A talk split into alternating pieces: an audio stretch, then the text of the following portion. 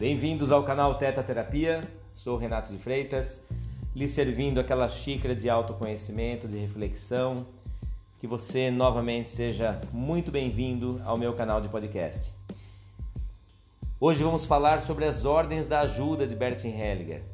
É, lembrando que Bertin Hellinger é o criador da constelação sistêmica familiar, essa ferramenta fantástica que tem ajudado muita gente, me ajudou muito é, e tem a possibilidade de fazer a gente olhar a vida de uma nova forma, né, de uma forma sistêmica, o que nos fortalece muito.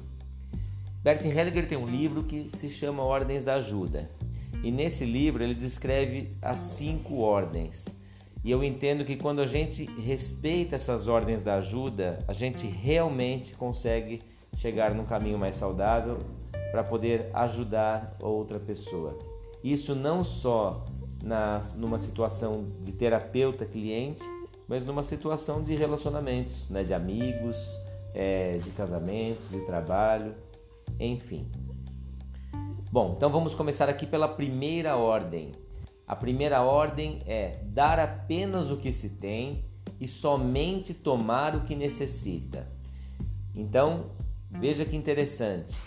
É... Quando eu tento dar mais do que eu tenho, isso já começa a gerar um problema.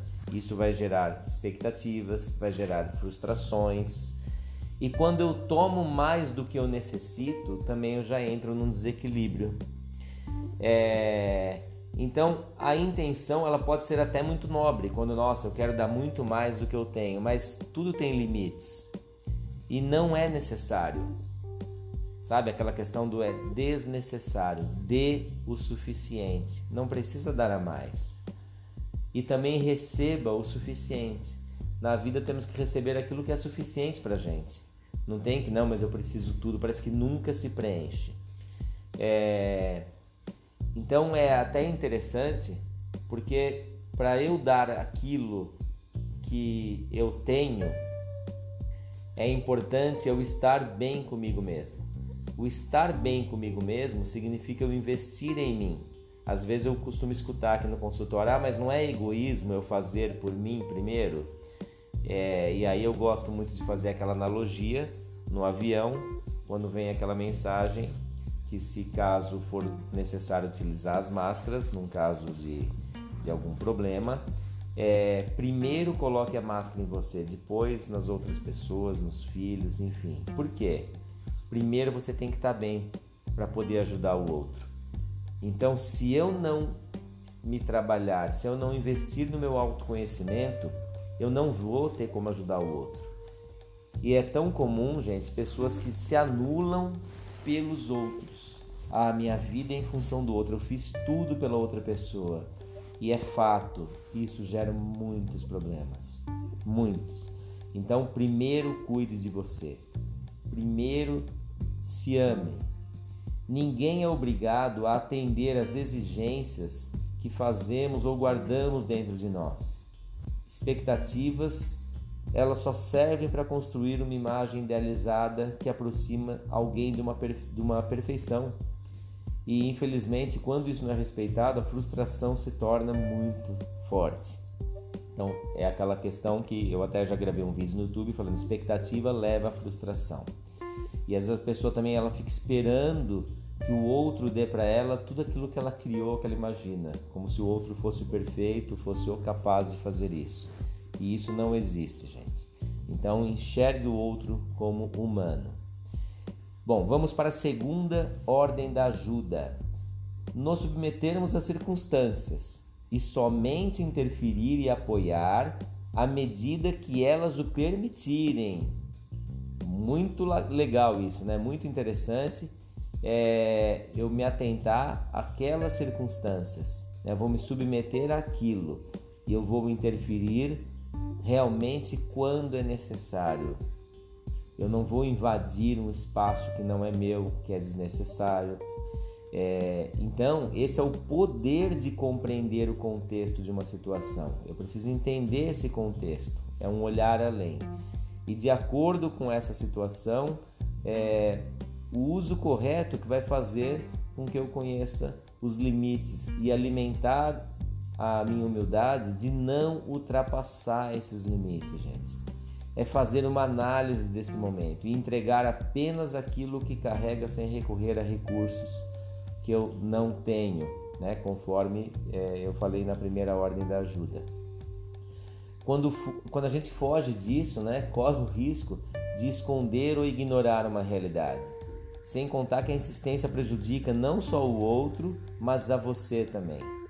Então temos que entender que o momento de agir e o momento de não fazer nada é, é importante que sejamos humildes nas próprias escolhas e essa sabedoria não vai desperdiçar tempo e energia.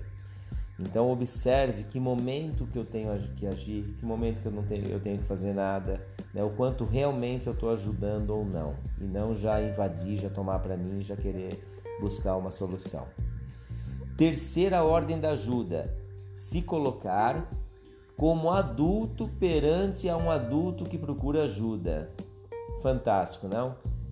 Quando eu olho para o outro como adulto e eu trato o outro como adulto, em primeiro lugar, eu reconheço que o outro é responsável. Vou repetir: o outro é responsável pelo problema dele. E aí eu vou ajudar a fazer com que ele resolva o problema e não eu resolver por ele. Compreendem a diferença? Por isso, gente, assim, quando vocês começam a, você acha lá uma propaganda de um curso, de um tratamento que vai resolver o seu problema, de uma pessoa que tem o poder, não, essa pessoa resolve tudo, essa pessoa é a melhor, ela vai resolver, fujam disso, né? Esse é um lugar, é uma pessoa que se coloca nesse lugar de, de autoridade máxima, de dono do seu problema e só ele tem a capacidade de resolver. Então, o problema, quem tem a capacidade, a capacidade de resolver é você mesmo. E eu gosto de trazer, é, falando sobre essa lei da, da, da ajuda, eu gosto de trazer Hipócrates, o pai da medicina, quando ele dizia que o poder da cura é do doente e não do médico. E isso faz todo sentido. Quando a pessoa não quer resolver o problema, ela não vai resolver. E quando vem alguém se achando super-herói, eu faço, eu resolvo, no final vem eu que tenho que resolver, porque ninguém consegue, porque as pessoas não sabem, esse lugar da arrogância, da onipotência é um lugar falso, porque essa pessoa também não vai ter essa capacidade. A pessoa que quer ajuda, ela precisa querer realmente ser ajudada. E aí, Bertin Hellinger sabiamente já diz, já dizia, né? Tem muita gente que não quer resolver, tem muita gente que quer reclamar. Então essa pessoa não vai, você pode fazer o que quiser, essa pessoa não vai sair desse lugar e ainda vai sair falando mal de você que o teu trabalho foi mal feito, é, que não funcionou, porque a pessoa não quer ajudar. Ela não quer receber ajuda, aliás. E ela também não quer assumir as responsabilidades. São as pessoas que terceirizam, ficam infantis. Se a pessoa fica infantil, ela vai querer alguém que cuide dela, que resolva o problema dela. É uma criancinha, ai, cuida de mim, resolve. Ah, você não resolveu, tá vendo? Vou em outro. É como aquela pessoa que chega, por exemplo, na terapia e imagina a pessoa chega aqui para mim, ah, olha, eu já fiz constelação com fulano de tal, já fiz com outro, já fiz anos de terapia, já fiz vários várias linhas terapêuticas, tá vendo? Ninguém resolveu o meu problema, mas falaram de você, Renato, que você sim, você é o cara, que você é bom. Então, nossa, estou muito feliz em estar aqui porque eu sei que realmente você vai resolver. Vocês compreendem o que está por trás dessa fala? Será que realmente eu vou resolver o problema dessa pessoa ou eu vou ser só mais um para entrar na lista de, de um monte que ela já foi que já eram os melhores? É, então, por exemplo, eu não caio nesse lugar. Nessa situação eu já pontuo é, pessoa já fez passou por tanta gente já fez tanta coisa é, o que, que ela espera de mim? Por que, que ela acha que eu vou resolver? Será que ela quer resolver? E essa é uma grande reflexão é, então é saudável que num caminho de ajuda os dois estejam adultos quem precisa da ajuda e quem vai ajudar os dois devem ter responsabilidades, né? Uma responsabilidade de ajudar, mas não de tomar para si, e o outro a responsabilidade de saber que o problema é dele, que ele precisa resolver. Ele vai receber ajuda, mas a solução está na mão dele mesmo.